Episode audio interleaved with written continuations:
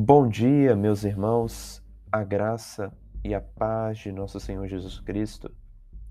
Aqui é o irmão Eros Antônio, trazendo mais um devocional, uma meditação bíblica. O texto de hoje se concentra no capítulo 23 de Lucas, nos versos 1 ao 4. Levantando-se toda a assembleia, levaram Jesus a Pilatos e ali passaram a acusá-lo, dizendo: Encontramos esse homem pervertendo a nossa nação, vedando pagar tributo a César e afirmando ser ele o Cristo, o Rei. Então lhe perguntou Pilatos: És tu o Rei dos Judeus? Respondeu Jesus: Tu o dizes. Disse Pilatos aos principais sacerdotes e às multidões: Não vejo nesse homem crime algum.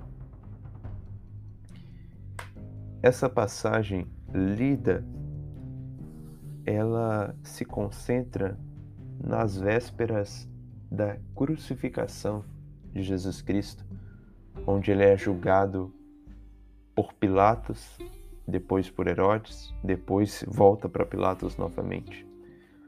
Ele é levado para esse rei pelos religiosos, a fim de ser acusado, condenado e crucificado. Mas observamos nessa passagem que é, os religiosos levantaram falsas e distorcidas acusações contra Cristo. Primeiro, disse que Cristo estava permitendo a nação dizendo que o povo não deveria pagar tributos a César. Diferente do que Cristo disse. Ele disse que devemos dar a César o que é de César e a Deus o que é de Deus. Devem pagar os tributos, mas devem lembrar de Deus, de que tudo é de Deus. A outra acusação diziam que Cristo afirmava ser ele, o Cristo, o Rei. Diziam que Jesus estava revogando esse título de Cristo, o Rei. Mas no entendimento deles, era como que isso fosse uma ofensa a César e a Pilatos, se entendesse que esse reinado era um reinado terreno. Mas o Senhor Jesus Cristo disse que o reino dele não é dessa terra, o reino é celestial. Ele reina nos corações, nas almas dos homens e domina sobre todas as coisas no céu, à direita de Deus Pai. Pilatos então faz uma pergunta bem sucinta a Jesus e objetiva. Ele pergunta: És tu o rei dos judeus? E a resposta de Jesus foi bem sábia. Ele diz: Tu dizes. Como que dizendo: Eu não estou revogando o título de um rei terreno. Você diz que eu sou rei dos judeus? Tu que dizes. E no outro evangelho, no evangelho de João, Cristo vai demonstrar a Pilatos que o reino dele é o reino celestial. Então, Pilatos diz aos principais sacerdotes e às multidões que, que acompanhavam o julgamento: Não vejo nesse homem crime algum. Observamos nessa passagem alguns pontos.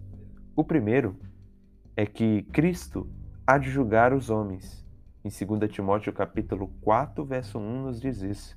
E nessa passagem, ele é julgado pelos homens. E observamos o julgamento injusto dos homens. E mesmo Cristo sendo julgado por acusações falsas e injustas, ele suportou pacientemente. Observamos a paciência de Cristo diante das, é, das acusações distorcidas mentirosas dos homens. Ele suportou tudo com paciência. Nessa passagem também observamos que Cristo é declarado isento de culpa, sem crime algum. Pilatos diz: Não vejo nesse homem crime algum. A inocência e a perfeição de Cristo é algo visível nessa passagem lida.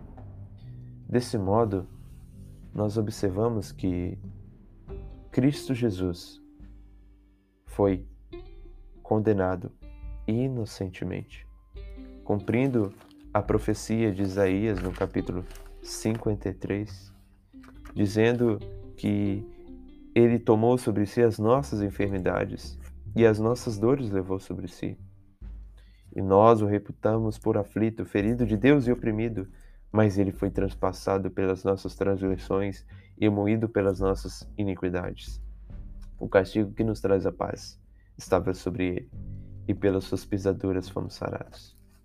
Nosso Senhor, tendo o poder de trazer uma legião de anjos para o defender, ele assim não fez, mas suportou com paciência esse tribunal injustos dos homens, a fim de obedecer ao Pai em seu sacrifício inocentemente, inocente. Não vejo neste homem crime algum. Essa declaração, ela se repete pelo menos mais três vezes nesse capítulo, de formas diferentes. E observamos que Cristo morreu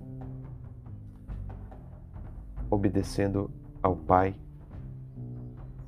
e inocente, sem culpa. De modo que a nossa salvação, é clara, só se encontra em Jesus Cristo.